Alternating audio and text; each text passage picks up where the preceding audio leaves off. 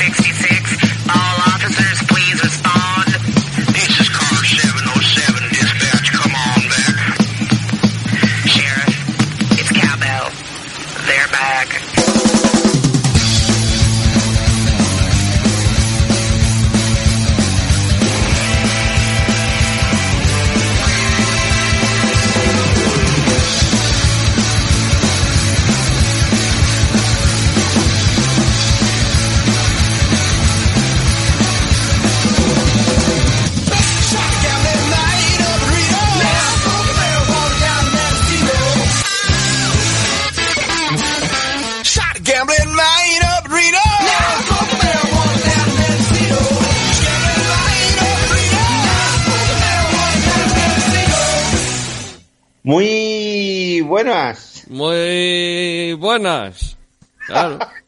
Pues buenas, pues buenas, ya está. Claro. ¿Qué quieres que te diga? ¿Qué vamos a estar? ¿Con noches, tardes, mañanas? Que no, hombre, lo que sea, si depende de dónde estés, ya lo sabes. Que, ver, Claro, si, pues si estás días. en el equinoccio de arriba o en el solsticio de abajo, pues eh, es una hora, y si es, eh, estás en el meridiano de Greenwich, pues otra. Claro. eh, lo mismo está boca arriba que boca El abajo. Museo de Pesas y Medidas de París, el metro, un kilo de neodimio. Esto es. Dime. ¿Qué? Óigame, Di- diga, y dígame, hasta- Y hasta aquí el programa de hoy. oiga. No le oigo, ¿eh? sí, bueno. sí. Ey. Ey, hola. Hola, hola, hola. Un sábado más. ¿Qué te voy a contar? Otro sábado, sabadete. Además con un frío que no veas que estamos, ¿eh? Oye, ni pija, ¿eh? Ni gota frío. Menudo, menudo sábado bueno que hace. Madre, Madre. de Dios. No, está mal la semanita. A ver, ya va veniendo... Ya se va quedando el buen tiempo. Parece que Filomena ya definitivamente se ha ido, ¿eh? Eh, sí, no lo digas muy alto. que estando el planeta como está, todavía nos queda una elevada. Pues no me extrañaría nada. Bueno, ¿qué tal la semanita? Bueno, pues otra semana más, macho, si esto es lo que hay. Esto es lo que hay. Van, van, a toda leche, ¿eh? Sí, sí, sí. Además, esta semana hemos anunciado ya que nos retiramos de la escena política. Perdón, musical. Nos cortamos la coleta, perdón. Sí, no, bueno, la cola. La coleta se la cortó el otro el otro día. Eso es, eso es. ¿eh? Esto se acaba. Aquí nos cortamos las dos orejas y el rabo. Esto se acaba. Esto se acaba. Se acaba el próximo miércoles día 30 y, y bueno, tenemos un programa especial, el último programa para todos que será en directo el día 4 de julio, domingo de 6 a 8 de la tarde. Será la última emisión en directo de la KWC Americana Radio Station. Es decir, cabe destacar que no estamos hablando de temporada, que estamos hablando de no, la estamos, emisora. estamos hablando de que nos vamos, de que cerramos el kiosco, que necesitamos desca- descansar un poquito, por Dios, por los clavos de Cristo. Ay, Eh. señor, déjame de descansar. Ay, la- Claro. Es que nos han contratado para el nuevo programa de la BBC de coches. Entonces, Sí, nada, la BBC y la EBS y la CBA, varios, varios. Tenemos unas cuantas, 80 o 90 ofertas encima de la mesa. Sí, que tenemos que ver a ver a cuál escupimos. Eso, vamos a ver las que si hay creo que hay 80, pues eh, escupimos a 79 y la que nos quedamos es la que no nos quieren, la que nos van a echar. A ver si me entiendes. No, ha sido un placer, pero bueno, ya, ya nos despediremos, como Dios manda. Sí, sí, sí, bueno, tenemos nos, queda- nos quedan este y dos programillas más todavía, o sea que Sí, que todavía vamos a dar un poquito de guerra. Nos quedan, eso, estos tres sábados. Eh, guerra y alguna patada por ahí donde podamos, en algún hierro. Lo que nos dejen o, o- o que no nos dejen, algo haremos. Pues seguro que Hoy, sí. hoy vamos a seguir en Barcelona, ¿te acuerdas que estuvimos la semana Sí, pasada? sí, sí. Eh, entramos en la nave... En la eh, A112. Eso es. El Ávar. eh, no- nos asomamos un pelín, pero hoy vamos a dar un paseo por dentro y os vamos a contar más cosas de las que hay por, por allí, que nos quedamos con el 1400. Pues sí, luego a mitad del programa más o menos estará por aquí el Pater.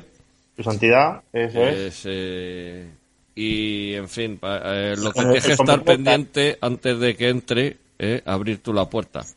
Digo, el, el pater come puertas. Sí, este El, lo el pater, el pater le da una patada a la puerta y arranca la pared entera.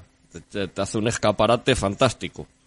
Pero vamos, aunque estornude, te hace ahí el Oh. escaparate. Madre mía con el pater. Aunque mueva el bigote, hace así un poquito y, y ya te limpias. sí. Como si hubieran pasado la barredera por todo Madrid. Igual, lo Bueno, mismo. vamos, si te parece, vamos, eh, hoy vamos a tener musiquilla, para mi gusto, bastante guapa. Vamos a empezar ¿cuál, con un grupo que lamentable ya no existe porque hace año y pico uno de los dos componentes fundamentales falleció, que fue, era Judith. Y me refiero a Jack y Judith de Cañones y Mantequilla. Así que vamos a escuchar uno de sus temas, un poco así como, como homenaje, que se, te- se titula Rye Whiskey. Y son Guns and Butter. Ahí va.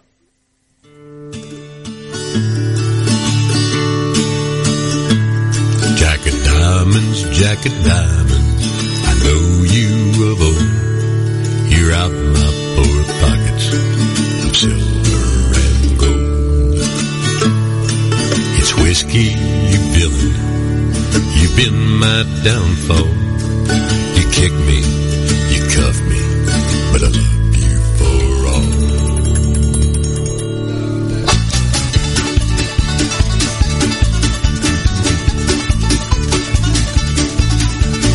Whiskey, rye whiskey, whiskey I cried. If I don't get rye whiskey, I think I will die.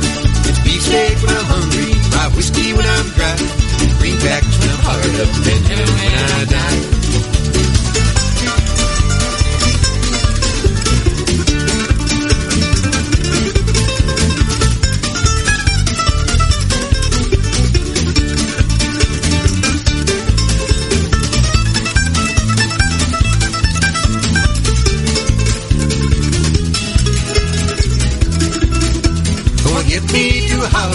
Build me a still.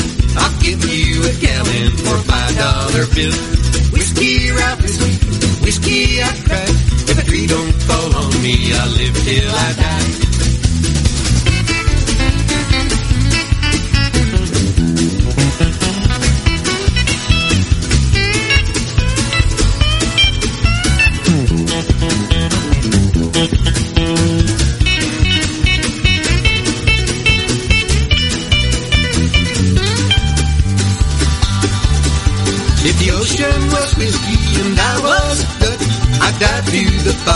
And never come up. But the ocean ain't whiskey and I ain't no Dutch, so play jack of diamonds and trust to my luck.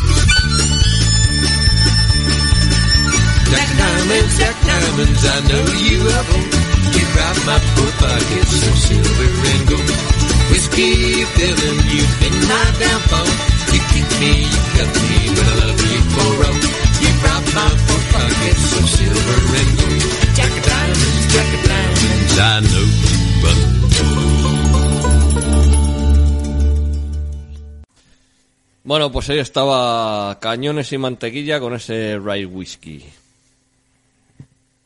Cañones y mantequilla. Cañones y Mante- Mantequilla. Guns and Butter. Sí, señor. Bueno. ¿No los has oído nunca? No, no los Bueno, conocía. pues eh, los hemos tenido dos veces en el festival de la KWC, que lo sepas. Joder, pues Una vez aquí en Guadarrama y otra vez en- cuando lo hicimos en Valdemorillo. Pues siento mucho la, pérdida. Pues sí, porque además, eh, bueno, teníamos, eh, yo tenía bastante buena relación con, con ellos, especialmente con Judy, pero bueno, eh, la vida es así. Ella llevaba un tiempo que estaba muy mal. Estaba muy mal y, y bueno, de hecho, eh, aún en, en vida se l- les hicimos un homenaje en, el encuentro que aquello fue una barbaridad. O sea, por ahí hay fotos colgadas, eh, pues, no sé si habrá alguna en la página nuestra o en o tal, pero pero bueno, en, eh, en Facebook se colgaron fotos hasta la extenuación. Y, y bueno, pues hubo un montón de artistas, hubo un montón de gente, nos lo pasamos de puta madre, porque fue música, música, música, música toda la tarde. Qué bueno, tío. Y lo pasamos muy bien, muy bien. Eh, eh, como Judy no podía estar de pie porque no la aguantaba el cuerpo, pues eh, eh, lo, lo hizo sentada en una silla y el resto de artistas, para no ser más, eh, se sentaron también. Y estuvieron toda la tarde sentados, venga música. Uno, otro, otro, otro, otro. Bueno, allí se acoplaban como podían en plan jam session y la verdad es que, ya te digo, lo pasamos de la hostia. Joder. Cuando nos dejaban hacer festivales grandes y esas cosas. Pues sí. y Ahora ya tienes que hacer un festival para 10 o 12. ¿no? Anda, huevos. Entonces, bueno, Y además a partir de las 12 de la noche, que si no todos los amplis, eso gasta un montón de, de electricidad. bueno, yo espero que toda esta mierda pase pronto porque es un... Yo también. Es, Yo es también. un coñazo, no, no para hacer festivales o no, que bueno, dentro de dentro de lo que son las cosas, pues no, son- no es de lo más importante, ¿no? No, El hacer o no un festival. Eh, eh, claro, no, no son imprescindibles para vivir. Pero bueno, como ves, yo ya estoy empezando a morirme. Sí, pero eso ya lleva un montón de tiempo. Sí, lo que pasa es que ya voy, ya he cogido eh, la caída libre. Claro. Entonces, pero lo que sí es un coñazo, pues es a la hora de ir al supermercado, de ir a, no sé, a, a cualquier lado, porque vas y tienes que ir con el puto voz al puesto, que en Europa ya hace un huevo que lo han quitado. Eh, en fin. No, si te decía ahora lo del tema de la luz, macho, que parece que solamente puedes vivir a partir de las 12 de la noche. Ah, lo de la luz. Bueno, es que hay vampiros que solo viven a esas horas. No, hombre, han puesto esas horas baratas porque precisamente son las que no usa nadie. Claro. Eh, nadie utiliza prácticamente la luz a esas horas. Entonces dice, va a ver, tengo que poner unas horas más baratas, ¿no? Venga, pues las que menos usan. Claro. Si, si hubieran puesto las, las horas que más se usan, se usa la ¿para qué luz, pues serían gilipollas. Y de Pero ¿para qué gilipollas no tienen nada. ¿Pero para qué tocan? Cojones. Hombre, pues para ganar más, evidentemente. ¿Para qué va a ser? Ya. Claro. Pues no sé, va a ser para que ponerte la tima fácil. Eso es, vamos a hablar de coches. Que nos quedan tres días, nunca Eso, mejor dicho. Vamos a aguantar, venga. Venga, nos vamos a la nave A122. Os estaba contando la semana pasada que bueno, SEAT eh, necesitaba asociarse con alguien para empezar a fabricar coches, ¿no? Y que eh, tuvieron dos candidatos que fue Volkswagen y Fiat. Bueno, pues eh, uno de los responsables en que al final se decidiese por Fiat fue del que ya hemos hablado alguna vez en este programa, Wilfredo Ricard. No sé si te acuerdas de él. Sí, sí. Este era un ingeniero español Por Pegaso. por Pegaso, efectivamente. Este era un ingeniero eh, español que había trabajado antes de la Segunda Guerra Mundial, en, en, por ejemplo, en Alfa Romeo, ¿no? Y bueno, pues Ricard fue uno de los que lideró la recuperación de la industria española del motor. Primero, con la creación de NASA, de, de lo que fue Pegaso, sobre las bases de la antigua hispano-suiza. Es que vaya dos marcas, ¿eh? Pegaso e hispano-suiza. Es que Sí. no podemos estar más orgullosos, macho. Como Ya, los de pero- ahora. pero, eh, lo que me jode es dónde están ahora. Exacto, exacto. Y bueno, después lideró también el gran proyecto de SEAT. Y fue, ya te digo, uno de los que decidió la balanza a favor de Fiat. Mira, una frase de Ricard decía que la ciencia y la técnica están por encima de las nacionalidades. Bueno, pues esto al final se lo pasan por el forro. Si es que es una lástima. En fin, el SEAT 1400 es el primer coche que se fabricó en SEAT. En el primer año se montaban, para que veas un poco las cifras de la época, cinco unidades diarias con piezas procedentes de Fiat. Tú fíjate cómo era la fábrica. Aquí la gente... Más que una fábrica era un taller. Aquí sí, un taller, pues casi, casi de forma manual cada coche, macho. O sea, que esto tiene su, su, su peso en oro, ¿vale? Su peso en oro. Sí. Mira, del SEAT 1400, en esta nave hay cinco unidades. Eh, un 1400A, que fue de los primeros fabricados.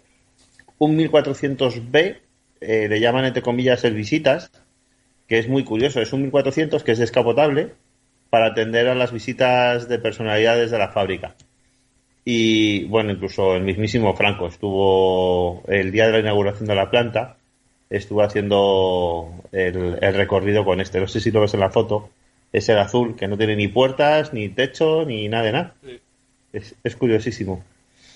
Tienen otro otro 1400 visitas eh, que bueno aprovecharon pa- pues para restaurar el que está ahora mismo expuesto. Lo tienen sobre todo para piezas. Y dos 1400B esperando turno para su restauración. Bueno o sea que de 1400 van servidos. Entonces la visita hay que empezarla por las filas de la izquierda.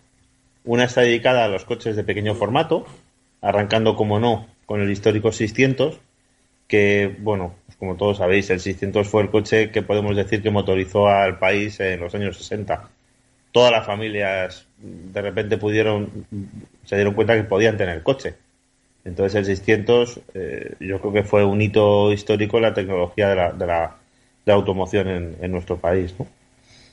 Junto a los dos 600 de la colección, uno de ellos es un L especial de color granate, que fue exactamente la última unidad fabricada del SEAT 600.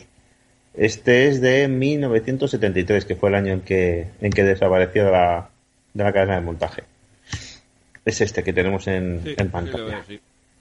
Mm. Nada, es bonito. Y sobre todo es que está, está nuevo.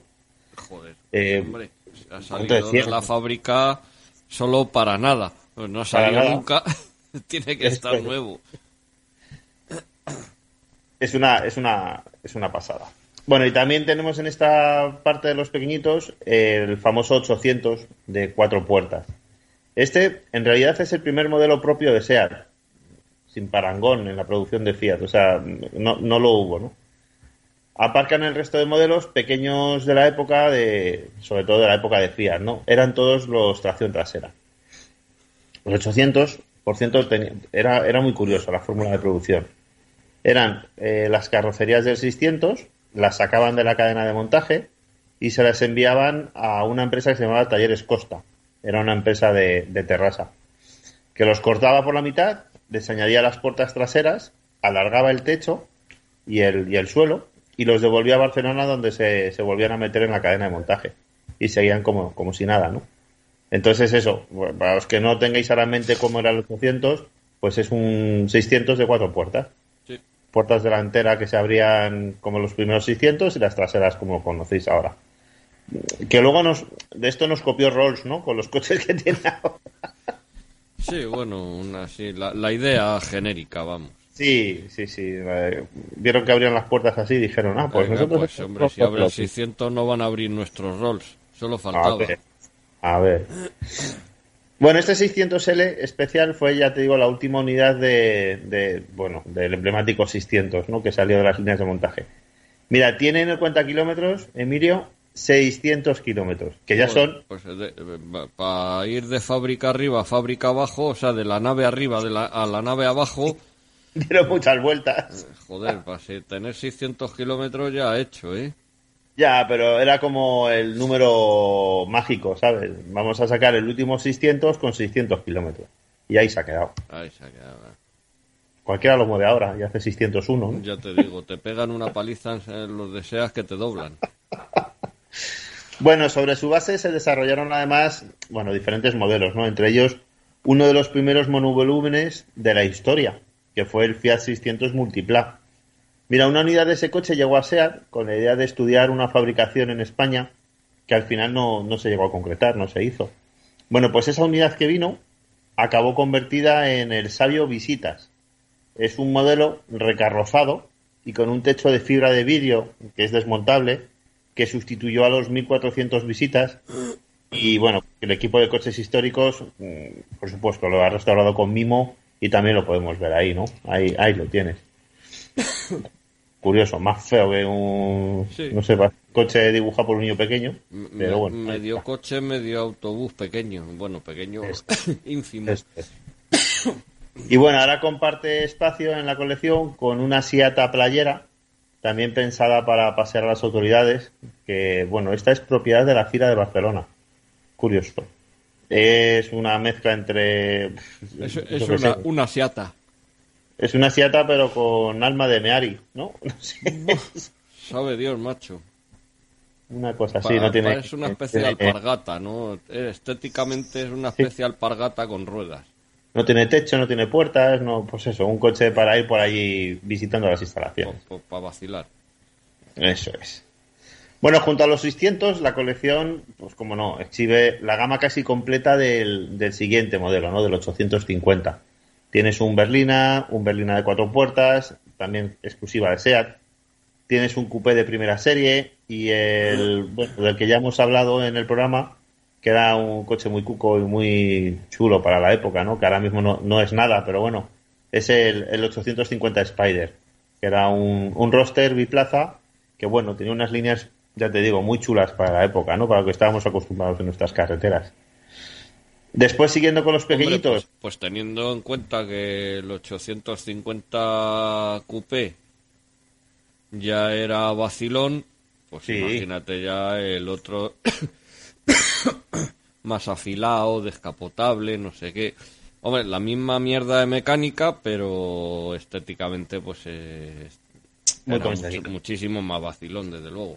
muy conseguido. Como tú dices, el 850 Coupé ya parecía un coche completamente diferente al 850. Sí, sí. El, el, el roster era no, era no era un coupé descapotable, iban más allá. Está, estaba muy chulo. Bueno, después del 850 seguimos en la línea de los coches pequeñitos.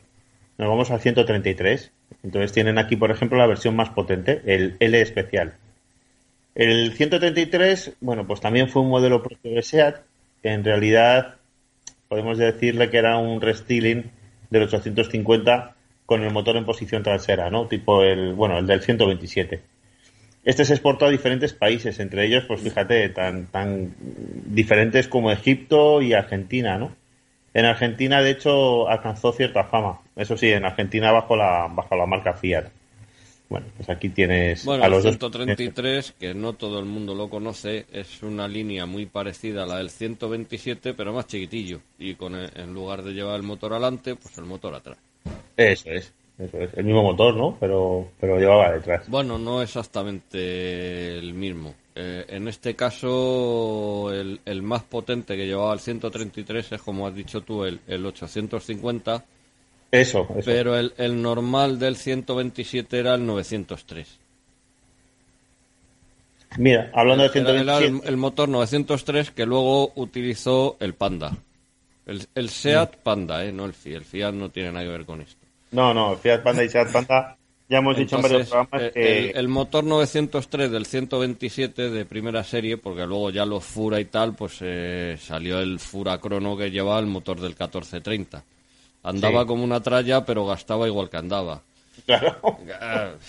Y, pero bueno, eh, También eran tiempos que no se miraban tanto los consumos. Bueno, bueno, en algunos... ah, la crisis del petróleo del sí, que fue en 72, cuidado. Sí, sí, eh. es verdad. Sí, sí, es verdad, es verdad. A partir de ahí es donde ya se empezó a afinar con los consumos y a decir que ya no valía todo lo que gastara un coche. Pero Es bueno, en cualquier caso, evidentemente gastaban muchísimo más que ahora, pues aproximadamente el doble. Pero en aquella época, pues por ejemplo, un 127, aunque gastara el doble que uno de los de ahora, pues en aquella época era, era poco. Sí. Era un consumo razonable, 7, siete y medio, 8 litros.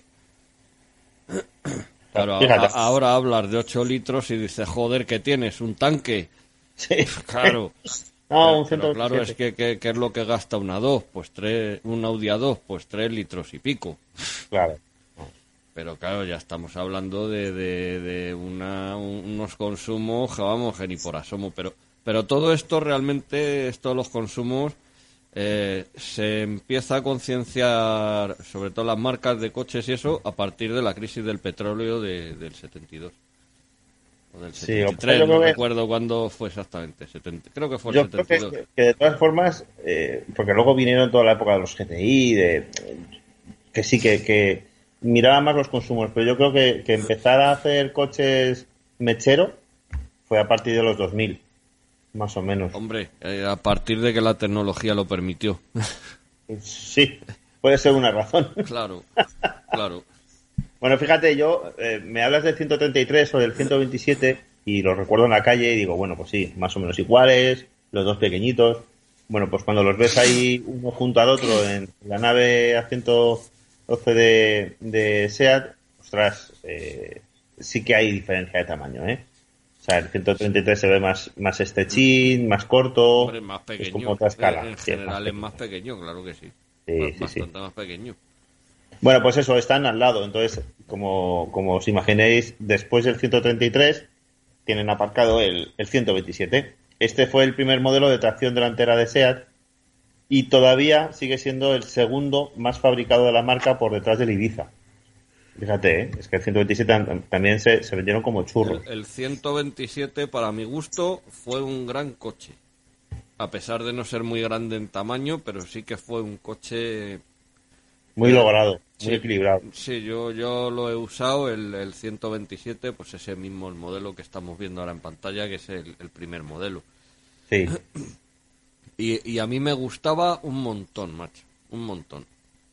Hombre, yo no sé si a la hora de meter ahí a la abuela, el loro, el perro, el gato, la señora, los, los cuatro o cinco niños y, y todo el equipaje y toda la impedimenta correspondiente para irse de veraneo con, todo ese, con toda esa tropa, pues a lo mejor se te quedaba corto. Pero yo, para mí, cuando lo he usado, como iba yo solo, a lo mejor íbamos dos personas como mucho, a mí me encantaba.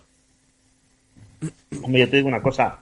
Todo el, toda la retaila de gente que has dicho dentro del 127 es que antes iban en el 600. Entonces el cambio del 600 al 127, la misma familia, bueno, esto es un salón de estar. ¿sabes? Bueno, se permitían llevar el futbolín para los viajes largos. no te digo más. bueno, pues del 127 también hay varios ejemplares en la colección. Tienes, lógicamente, de la primera serie y de la segunda, ¿no? Para que se vean. Después que nos encontramos, bueno, como tiene esa progresión lógica, pues eh, que también lo has mencionado tú ahora, el SAT Fura. El Fura no dejó de ser un rediseño del 127, eh, ya en la época post-Fiat. Entre ellos, bueno, tienen un magnífico, el Fura Crono, que es el que tú has dicho, que de hecho lo sacan de vez en cuando porque lo utilizan para los rallies de clásicos. Muy chulo. O sea, era un coche. Le habían dado una vuelta de tuerca al 127, está, pues se ve más modernillo. Y bueno, pues un coche también, Sí, por bueno, lo que era decía. un, un- un- realmente eh, era, vamos, hubo la primera serie de 127, luego un restyling de ese primer 127 y luego ya vino posteriormente el Fura. Eso es. El, el, el Fura, eh, pues el, el- concretamente el que dices tú, que es el Crono, es un 127, lo que pasa es que con taraos diferentes de suspensiones, con otro, con las ruedas más tal, más anchas, y por supuesto con el motor del 1430, con lo cual aquello andaba como un demonio. Pero insisto, gastaba igual que andaba. Claro, gastaba igual que el 1430, pero con la mitad de peso. Pe- claro, pero con un 127. Eso es, eso es. Bueno, después del Fura eh, tienen un 128 coupé de tres puertas, pero este todavía lo tenían pendiente de, de restaurar y devolverlo a su estado original, ¿no? Sí, Y bueno, sobre- ese, también salió con el, con el motor 1200 y había otro con motor car- 1430. El motor 1430 se ha, ha usado muchísimo por SEAT, Mucho. Incluso Pues fu- fuera ya de época y bueno, pues eh, había modelos que, o hubo modelos que no se vendieron demasiado precisamente por los consumos que ya tenía ese 1430 que, que era de 30 años antes. Hola. Luego- sí, sí, sí. Ah, sí. creí que te Eh, había Me desaparecido. has dejado me has pillado bebiendo. Bueno, luego tienen, eh, pues eso, el 1200 Sport, conocido como, como el Boca Negra, y fue el primer modelo realmente diseñado por SEAT sin partir de una carrocería Fiat. El, el 1200 Sport también está como el, el 800, relacionada con la, con la, localidad de, de Tarrasa, ya que allí estaban las naves de la empresa Inducar. Inducar era la empresa que fabricaba la carrocería de este modelo. Por supuesto, la colección de coches de pequeño formato se completa, como no, con el Panda y todos sus derivados, ¿no? O, pues eso, hasta los Sí, Marbella. el Panda es de época Fiat y posterior, la época post-Fiat, pues es el Marbella. El Marbella. Que eso es. el- el- lo- me da lo mismo leche que caldo de teta. vale, Vamos, que es igual. la, me única, vale. la única diferencia, no, luego ya los Marbella al final, pues ya empiezan metiendo cajas de cambios de Volkswagen y la inyección monopunto y cosas de esas que evidentemente el Panda no tenía, pero no porque no lo tuviera, sino porque es que mm, eh, por, por época no le correspondía tener eh, todos esos avances. Aunque luego ese tipo de motores con inyección monopunto y tal han salido una mierda, pero bueno. No, tampoco puedes pedir gran cosa. dicho sea de paso. No, pero los carburados iban de cine. Es que, es algo que- eso te iba a decir, que cuanto Iban más... de cine porque e- era un motor que ya estaba, vamos, un motor y una caja de cambios que ya estaba sobradamente probada en el 127. Que, Claro, te iba a decir, que cuanto más sencillas son estos coches sencillos, eh, menos problemas dan. claro. Si ya te está funcionando, no lo compliques. Pero bueno. A ver, lo hicieron y ya está. Mira, entre los Panda de la colección eh, hay una peculiaridad muy interesante. Que igual lo mencionamos de pasada la- el programa anterior, ¿no? Sí, sí, se ha dicho, sí. Es, aunque parezca mentira, en un Panda eh, es un papamóvil. Y esto es porque cuando Juan Pablo visitó España allá en 1982, el equipo de seguridad se dio cuenta de que el que traían ellos, que era un Mercedes G oficial blindado mega a la leche, bueno, pues no pasaba por las puertas de acceso al terreno de, de juego ni en el Camp Nou ni en el Bernabéu, que era donde el Papa iba a celebrar dos misas multitudinarias. Solución. Bueno, pues a alguien se le ocurrió llamar a, Se- llamar a SEAT y les dieron dos semanas para tener listo un Papa móvil. ¿Qué hicieron ellos? Pues bueno, como les dieron las dimensiones, ¿qué tenían el Panda? y- y dada la, aus- para un- la austeridad legendaria de la iglesia, le cascaron un panda. Eso es. Entonces nada, pero- haber pero- dado un 128 o un, o, o un Toledo, pues no. Le cascaron un panda. Dijeron, venga, tírale. es que era más fácil cortar y ponerle ahí una barra tipo tipo barandilla y ya está. Con eso ya va a funcionar. Si te das cuenta lleva, bueno, se ve un poquito así de lejos los, los mismos eh, asientos de tela que eran como una hamaca, ¿sabes? Sí, sí. delante del panda. Sí, más malos que, que yo que sé. Yo he tenido un Panda, un Seat Panda, un Seat Marbella, que los asientos de adelante sí son diferentes, pero los de atrás seguían siendo una especie de hamaca. La hamaca, eso igual, es. igual, los del Marbella, igual que los del Panda. En cambio, los, los delanteros sí que los mejoró el Marbella, pero pero son los asientos de origen. Y el Fiat sí que va bien, bien, bien equipado en tema de asientos. El Fiat es otra cosa. El Fiat es otra cosa de todo. No, no tiene comparación, vamos. Bueno, peculiaridad de este papamóvil. Eh, está, como os podéis imaginar, completamente nuevo. Porque lo usó en el viaje que hizo en España, él se movía con el Mercedes G y con el otro mamotreto que, que le preparamos aquí, que fue el, El- el- el Range Rover con la parrilla de Rolls, que es un ejemplo también curioso. Sí. Que creo que no nos va a dar tiempo a hablar de él. Me da a mí que no nos va a dar tiempo. Me, me temo que no. Tiene toda la Quería- pinta, vamos. eh, Queríamos hacer un especial de como cosa curioso. Bueno, pues este, ¿cuándo lo utilizó el Papa? Pues como os he dicho, para entrar al Camp Nou y para entrar al Bernabéu. ¿Qué pone en su cuenta kilómetros? Este coche ha recorrido 100 metros en cada estadio. o sea, es un coche que su mecánica ha hecho 200 metros. ¿Qué te parece? Pues fíjate, a estrenar. De ahí está, nue- nuevecito, efectivamente. Bueno, en la parte derecha de esta primera fila tenemos los SEAT ya un poco de mayor tamaño. Chechu, para, para, para y bájate a abrir al pater que le estoy Bueno. viendo por ahí. Para, pa- deja un momento que nos cuesta otra vez 3.000 el, el, el tío del yeso. Voy a ver si cojo alguna bisagra de estas que salgan volando. Ahora, ahora vuelvo. Mira, eh, bueno, viene el pater por ahí, así que lo vamos a dejar aquí. Vamos a poner un poquito de música mientras le dejamos el hueco y... y a- no, el hueco no lo deja él. Allá os apañéis con él que viene, hoy- ¡Buf! madre mía, viene echando humo por la nariz, no sé yo, y no viene fumando, ¿eh? Porque el pater no fuma, pero viene que no te di- quiero contar nada. Parece, parece el Etna. Vamos, vamos a Ah, escuchar, moto. perdona, Digo, hoy viene en moto, pero no estoy seguro. No sé si, si, si lleva la moto o no. no sé, o la lleva debajo la sotana, no tenemos ni idea. Vamos con Dead Bronco y el tema se titula Moaning the Blues. Ah, no, que es Lovesick Blues.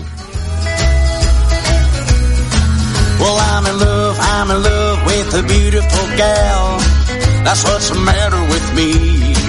Well, I'm in love, I'm in love with a beautiful gal, Lord, but she don't care about me.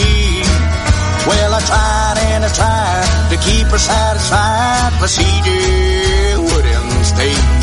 So now that she is leaving, this is all I can say. I got a feeling I'm blue. Oh Lord, since my baby say goodbye.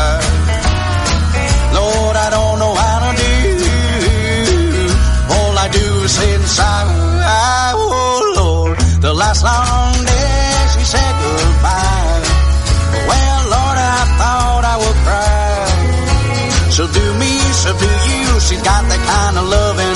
Lord, I love to hear her when she calls me sweet and He's such a beautiful dream. I hate to think it all over. I lost my heart, you see.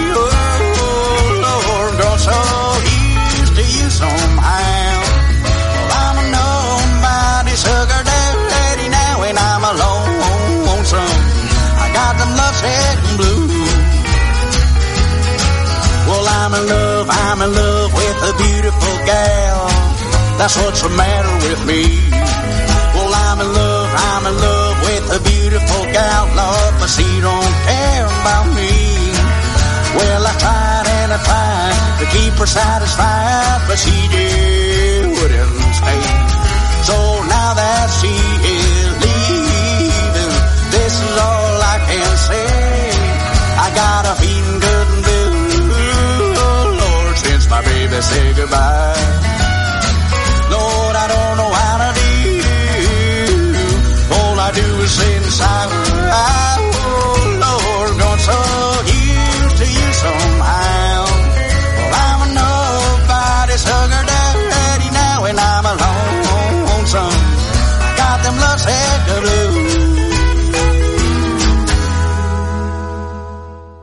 Bueno, pues ahí estaba Matt Horan y los Dead Bronco con, con ese Lovesick Blues, tema original de Han Williams Sr. Ahí, ahí es nada. Porque decimos que... Eh, que decía que este, está, está aquí el pater ya que Ah, entonces madre nada, mía, luego- se está remangando la falda y, y me va a dar un traje. Ya, ya, te, ya, que ya me voy, ya. Em, os dejo con el pater. Buenas pater, ya te. Saludos, pater. ¿eh? Ya te, te voy poniendo la sintonía y la silla te la dejo. Mira, está caliente para que no coja frío. Ahora seguimos, amigos.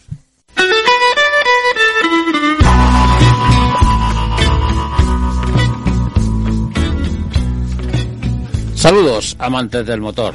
Mi nombre es Pater y soy un apasionado de todo lo que anda con gasolina, pero sobre todo de las motos y de los coches clásicos.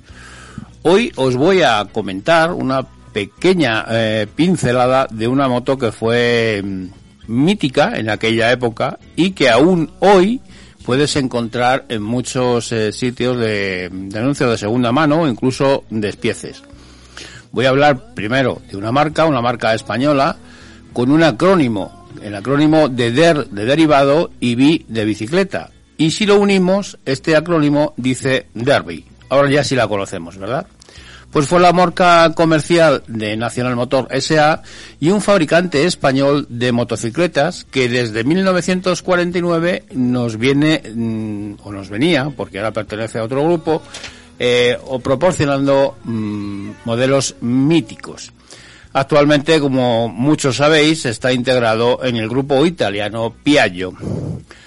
La historia, pues los orígenes de esta marca se remontan allá hacia 1922, cuando Simeón Rabasa Singla, ¿os suena este nombre de Rabasa? Yo creo que sí, Rabasa Derby, Rabasa, ¿verdad?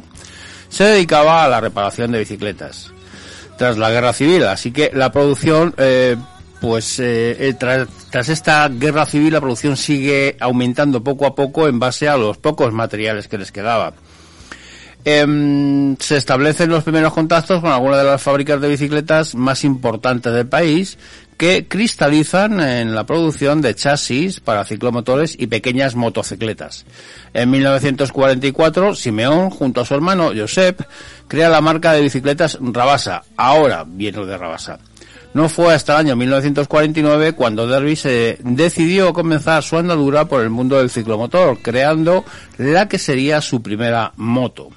Era un velomotor Derby que se llamaba SRS, eh, siglas que corresponden al creador de la marca. Esta moto tenía un motor de 48 centímetros cúbicos y apenas un caballito y medio de potencia. El éxito de la SRS, iniciales de Simeón Rabasa Singla, es indiscutible y a comienzos de 1950 Bicicleta Rabasa se convierte en Nacional Motor SA, que presenta en la Feria de Muestras de Barcelona un nuevo modelo, una motocicleta ya de 250 centímetros cúbicos con 9 caballos, que por aquel entonces era mucho. Y estaba inspirada en la Java 250, la mítica Java, ya os hablé una vez de ella. Pero con un buen número de aportaciones propias. Se llamaba Derby y, como hemos dicho antes, es un acrónimo de derivado de bicicleta y se fabricaría durante algo más de 10 años. La fábrica se encontraba en Martorell, Barcelona, y Derby contó con pilotos como Ángel Nieto, Paul Espargaró y Joan Oliver.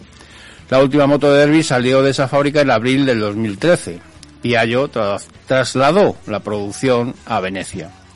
Se destaca por aquella época entre sus modelos la Derby Senda R, bueno, esas son posteriores, con 49 que desarrollaba eh, 8 caballitos y medio, la compleja arquitectura de esta máquina, bueno, pues también de competición le dotaba de un centro de, gravedad- de gravedad y de simetría al chasis, pudiéndose realizar arriesgadas maniobras y filigranas a gran altura.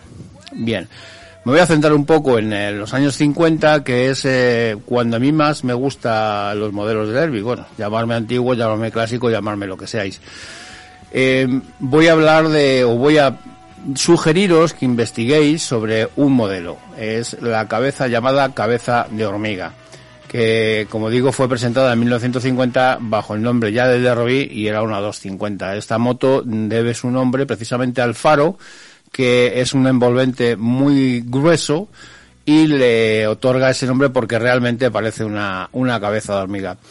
Esta moto la tuve, tuve yo el placer de poder eh, trabajar y hacer una personalización para luego entregarla en unos estudios de televisión y fue protagonista además en un accidente que cuando lo vi, un accidente, eh, un accidente de producción, es un plató rodando. cuando vi lo que, lo que hicieron con la moto después de personalizarla, de verdad, sinceramente, que se me revolvió el estómago. Hablo de la serie eh, Amar en tiempos revueltos y esta moto era, la llevaba uno de los protagonistas y se estrellaba contra un coche.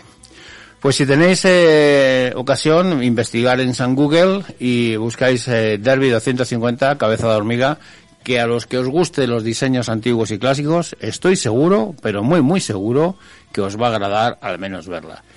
Bueno, pues gracias por estar ahí. Espero que os haya gustado esta pincelita mm, recordando el pasado. Y ya sabéis, buscar en San Google que hay cosas que son verdaderas maravillas. Gracias y hasta la próxima. Bueno, pues ya se marcha por aquí el Pater. Adiós, Pater. La, esa sea contigo y con tu espíritu y eso, que vaya. Mira que hemos conseguido que entrara hoy sin romper la puerta. Ya, pero no nos, hemos da- no nos hemos dado cuenta al salir y se, ha quedado con el picaporte en la mano. Ah, Vamos, no, Pues, en la mano no, porque la, ha tirado para atrás, ha hecho así, pa, a, a tomar por culo, como el que tira una colilla o sabe Dios, Yo ¿no? que creo que se- él se piensa que ponemos ahí una mosquitera. Él yo creo que no sabe que es una puerta. Mm, Aunque es la acorazada, ¿sabes? Pues, pues no sé, normalmente como tira para adelante y da lo mismo, haya lo que haya, se lo lleva puesto, pues eh, es igual. Joder, Bueno. no ganamos, ¿eh? menos mal que nos quedan tres programas. Nada, nada, esto, Ah, bueno, la, la, la emisora la vamos a tener que dejar para cuadra o algo así, porque... oh, Eso es. Madre Las cuadras. En Para fin, bueno, que, que nada, que ya se nos ha ido el pater, hasta la próxima semana. Y como siempre, pues creo que va a dar misa o a dar unas hostias por ahí, no sé si irá a salvar a alguien, pero ya sabéis cómo salva el pater, a hostia limpia. En fin, eh, Pues vamos a continuar, no, vea, ponemos un poco de música y ya nos vamos del tirón con lo que nos queda de SEAT. O lo que dé tiempo. Lo que dé tiempo, venga, va, Elvis Presley, I, want, I wash my hands in muddy water. Vaya caridad que tenemos hoy.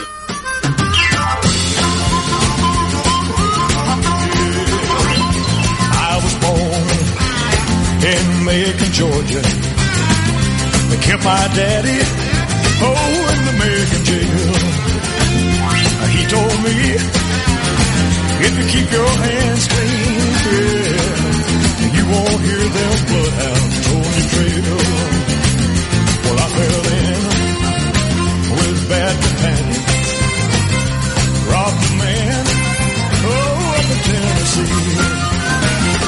They caught me way up in Nashville. Yeah. They locked me up and threw away the key. What'd you do, son? I washed my hands in muddy water.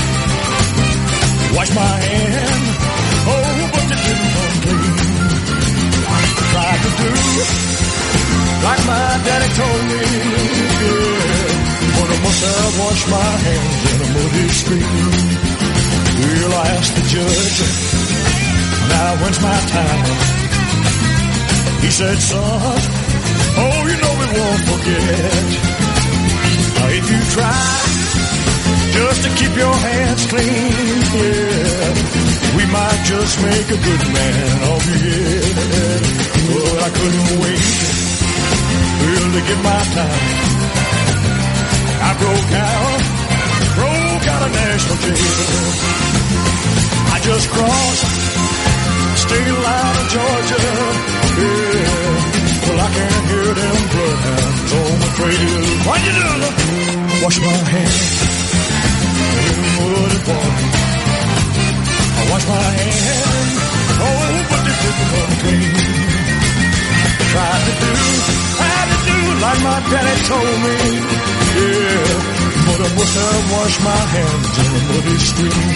Yeah, I washed my hands in muddy water.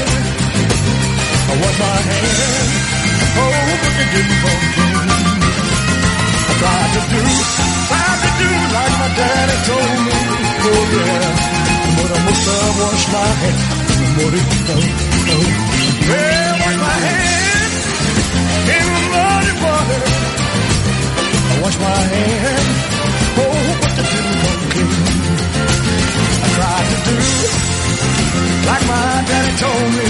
Oh yeah, you're the to wash my hands, But it's good. I wash my hand in muddy water.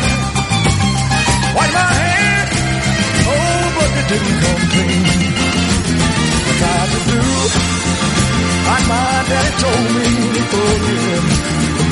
I wash my hands in the muddy street.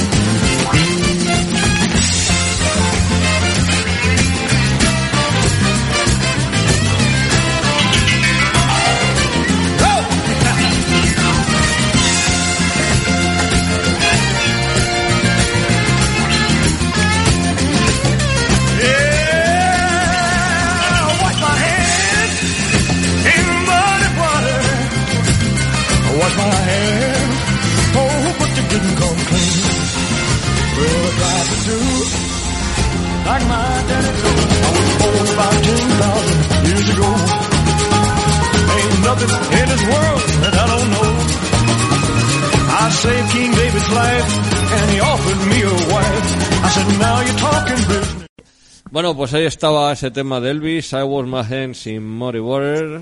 Y Venimos con calidad musical hoy, ¿eh? hoy estamos que nos salimos, como nos quedan pocos programas, estamos que tiramos la casa por la puta ventana. Es que de verdad. Y no, no lo hemos traído aquí en directo pues porque no sabemos dónde está. Porque está escondido por ahí. Está de, Eso. está de incógnito. Eso es. Bueno, Bueno, venga, por, ahí, por hay, hay libros ¿eh? y hay vídeos hablando de eso, de que Sí, Elvis vivía y tal, y uf, un- rollete, pero yo me, me tragué un libro que salió hace un montón de años, que decía Elvis vive. Que Era un... que demostraban. Bueno, intentaba demostrarlo no porque es indemostrable, pero pero lo intentaba lo más dignamente posible, vamos, no, no. Bueno. Decían que Venga, sí, que había aparecido, que no sé qué, que sí... Bueno, bueno. Rollos, no, eh, hay que leerse el libro, pero es un coñazo, no lo recomiendo. Venga, que seguimos con la fila de la derecha de la primera, como digo yo, de la primera espiga. Porque estos son como cuatro líneas así aparcados en forma de espiga. Pues eso, en esa fila de la derecha eh, tenemos los SEAT que eran los, los más grandes ¿no? de ese momento. Entonces, además de los 1400 iniciales, están sus institutos. Los, Los 1400, ¿Eh? los 1400. No, los, los 1500. No, el, el primero se llamó 1400C. Sí, sí, sí. Bueno, pero digo, los, los sustitutos de los 1400. El 1400. Es que los primeros 1500 se llamaron 1400. Vale, vale, vale. Y la de Molina, que de verdad. Vale. Bueno, los que están aquí ya vienen con nombre de 1500. Vale. Que sí, que los primeros 1000 1500 se llamaban 1400, era como un restyling y tenían, eh, pues hasta el mismo motor, ¿no? No, que ya me callo. No, no, hombre, no.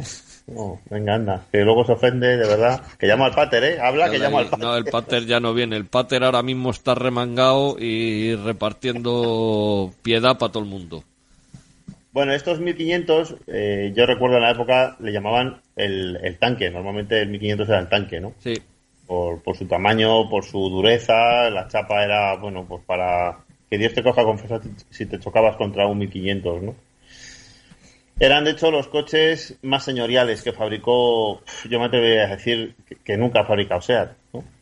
Eh, el destino de estos coches, pues sobre todo ministerios, fuerzas de seguridad, flotas de taxis, altos cargos y bueno, todos To- aquellos... todos los coches oficiales llegaron a ser 1500 Claro, claro. en, en una época. Luego ya eh, esos 1500 se empezaron a cambiar por los Dodge, Sí, los dos Dart. los 3700, eh, tipo el de Carrero Blanco. O sea, el Eso. 3700 GT de, de última serie aquí.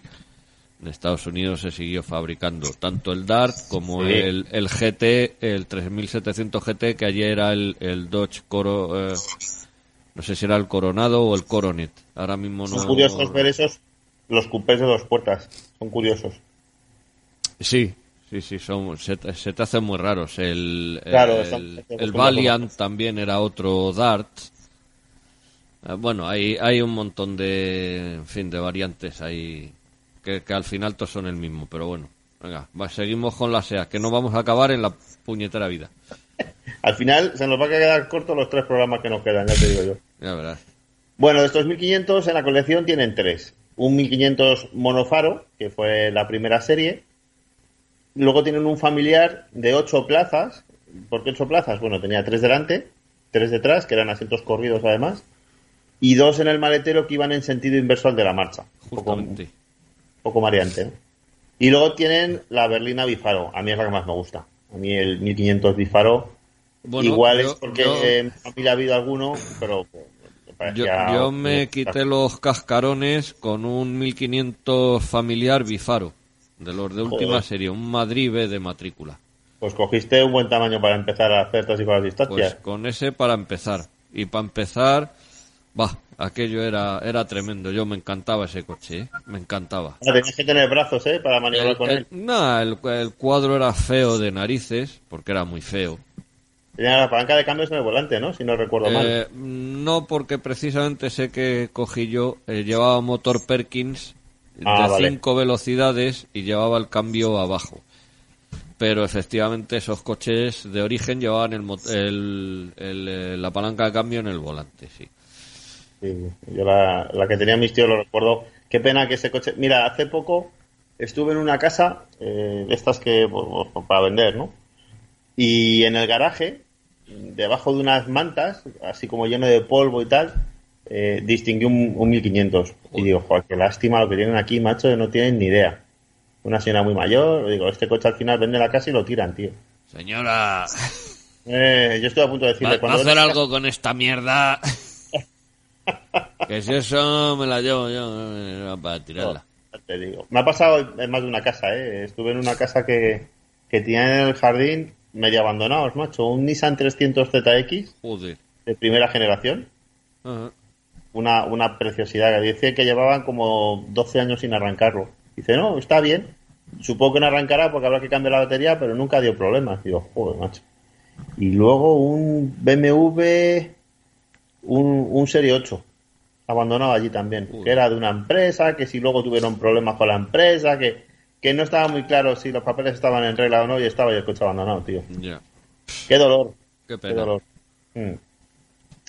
Bueno, pues eso, seguimos con los 1500. Va- vamos a ver, ¿no? Si seguimos más que seguir, empezamos. Venga. Sí, venga. No, que venga. Os hablo del último que tienen porque también tienen un bono faro para restaurar y se busca un 1400C, que es lo que tú decías. Es un Sí. 1500 con el motor del 1400 que fue el primero que se comercializó, que durante uh, un tiempo, bueno, pues mantuvo el nombre del 1400. Este, de este no tienen y de hecho están buscando. Si alguno de los que nos estáis escuchando tiene un 1400C, Sí, y Eh, se lo va a pues- regalar a SEAS para que, no, no, no, creo que los compran bien, ¿eh? que se- que los Porque han compren hecho bien. una compra así de modelos que faltan y, y están haciendo unas compras. Bueno, y el magnífico 1500 Bifaro, eh, la verdad es que lo tienen en, en- en estado de concurso, ¿no? Esta es la más moderna de las cinco unidades con las que cuenta la colección. Dos de las de las de los 1500 que tienen eh, siguen esperando turno para, para la restauración, ¿no? Es súper bonito. El de mis tíos era igual, era blanco, bifaro. Joder, es que las colas atrás, o sea, era un coche imponente en Muy, aquella muy época. bonito. Ya te digo que, que yo tuve la chorra de poderme desfogar con uno de estos y, y lo he metido por donde no entraban más que los tractores, ¿eh? Es que esto era un de, de tanque. cruzar ríos con... el- Hombre, ríos, a ver si me entiendes, tampoco es No, una claro, lancha. ellos, sí. Algún Pero- vadeo. Pero eh, efectivamente, desde hacer vadeos con el familiar hasta lo que no te puedes hacer idea, de verdad, ¿eh? Que nos hemos metido a dormir al campo con el coche y ha sido tremendo lo que hacíamos con él. Pero bueno, y ha sido probablemente pues el- uno de los coches que más he disfrutado en mi vida, el, el SEA Fíjate, 1500 familiar Bifaro. Y además, macho, es que serías el rey del bambo con este coche empezando. No, ya había ya había BMWs en esa época, ¿eh? Ahora que cuesta las perdices para abajo, le metía los cuatro faros al BMW que decía, "Eh, ¿qué el BMW con ese coche? ¿Para qué? ¿Para ir a 140? ¡Inútil! Y le ibas empujando. Y le iba metiendo, macho, todo, el- todo el 1500 en el cogote del BMW y, me- y dándole las largas, fla, fla, fla, fla, fla, fla, que diría, joder, que energúmeno llevo detrás, macho. Y lo cogía y lo pasaba, ¿eh? Pero vamos, a vida o muerte, vaya, vaya. Lo eh, eh, la verdad es que lo he disfrutado muchísimo, el 1500. Y este es un coche que mola. Bueno, en la última concentración que hicimos en, en Guadarrama había uno impoluto. Era un monofaro, pero vamos, estaba como recién sacado de fábrica, ¿eh?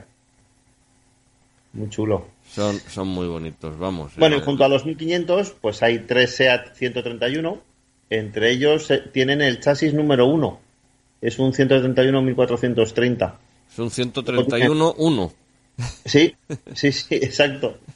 Luego tienen un, un raro 1800 CLX y, y luego tienen un 1430 de los de primera serie. Que por cierto, el otro día alguien en el grupo de Ahí, Facebook ahí en la foto estoy viendo yo un 1600 también. también, sí, y el, y el diésel, ¿no? Sí, El Chepudo. ese. Que el otro día en el Facebook nos preguntó alguien, ¿este qué coche es? Y nos puso ahí una foto. Sí, era- de- efectivamente, era ese, el 131 CLX, el Super Mirafiori 2500 con motor Sofim. Sí, Que sí, en sí. aquella época todos los capos que veías con una chepa y eran de gasoil, motor Sofim, que era muy alto y no normalmente no se, no se podía meter en ningún en ningún sitio salvo que le hicieras una chepa al, al capó. Eso, si tenéis dudas de algún coche que veis por la calle o cualquier cosa, si queréis hacer como han hecho aquí de poner foto, Ponerlo, pues sí, ponerlo en el grupo de Facebook de On the Road Again y, Sí, sí, y- y y comentamos. rápidamente Víctor, que es un experto en coches, que yo no tengo ni puta idea, pues os lo dirá a- a- raudo y veloz. ¿Qué, Bueno. qué clase de engendro es ese? Como, como, Bueno, el, el- como el, el escarabajo que he puesto. bueno, madre mía, ¿qué es eso? ¿Qué es eso? Oye, pues Da- mola, ¿eh? Eso te voy a decir, que no está, no está mal, ¿eh? Da, da el pego, macho, mola el cacharro. ¿eh? Bueno, luego los 124. El 124 fue el coche un millón fabricado por la marca. De hecho, fíjate, se regaló a la ganadora del concurso televisivo que se llamaba Un millón para el mejor. Pero luego lo volvió a recuperar la, la, la marca porque la chica que lo ganó no tenía carnet de conducir y al final prefirió que La le dieran el importe metálico. ¿sí? Ahí, la leña, la leña. Entonces, el coche un millón de un millón para el mejor, pues eh, está aquí en el, en el museo. Es algo curioso, ¿no? Bueno, en el museo, en la nave. Es una pena que no sea museo y que no se pueda visitar, ¿no? Y luego también tienen un 132 de segunda serie. Eh, este era un, un coche, yo creo que puede ser posiblemente el más señorial que haya Era, hecho. era un buen pepino también. Pero Sí, sí. eh, con eh, adoleciendo el mismo problema de siempre, ¿no? Un consumo exagerado. Claro, eso Porque este, esta serie, en, en los primeros 132 de primera serie, eh, los había con motor 1600. Pero esta última serie solo era motor 1800 o 2000. No. Entonces, o te gastabas mucho o un huevo. Tenías que elegir. Claro, efectivamente. O gastabas como un descosido o ya directamente te, cuando pisabas el acelerador tenía un cable que te cogía así el forro del bolsillo y tiraba como... Decía, dame, dame, dame, dame, dame. Y entonces ibas, por un lado ibas cómodo, ibas bien porque el coche mm, eh, no era malo, hombre, es un tracción trasera y todas esas cosas, pero pero el coche estaba bien eh, era un coche majete pero claro ibas incómodo porque es que ibas notando pues eso que te tiraba del pantalón y de joder alguien me, me está metiendo la mano en el bolsillo pues no era, el- era el propio coche. Bueno, en aquella época era Kamsa.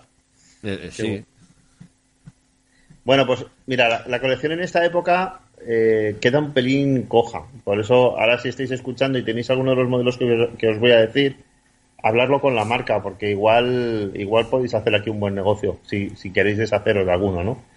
Faltan, por ejemplo, las versiones familiares del 124 y del 1430.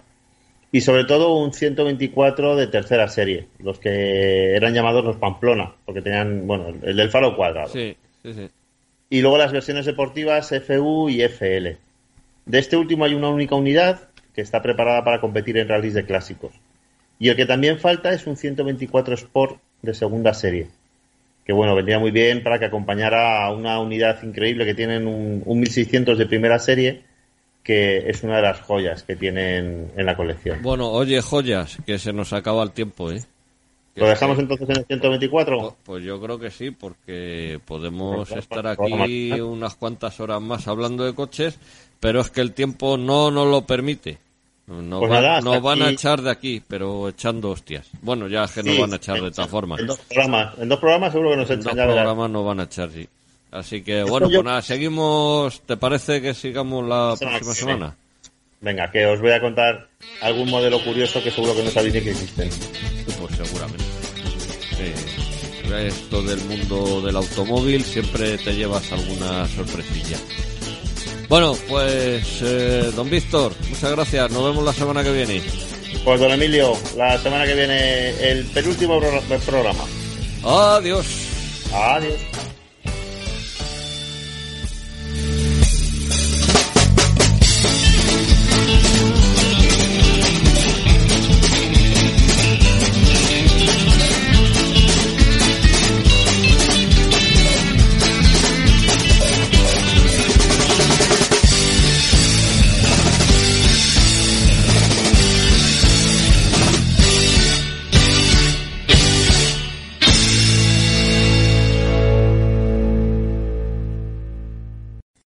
Dale más potencia tu primavera con The Home Depot.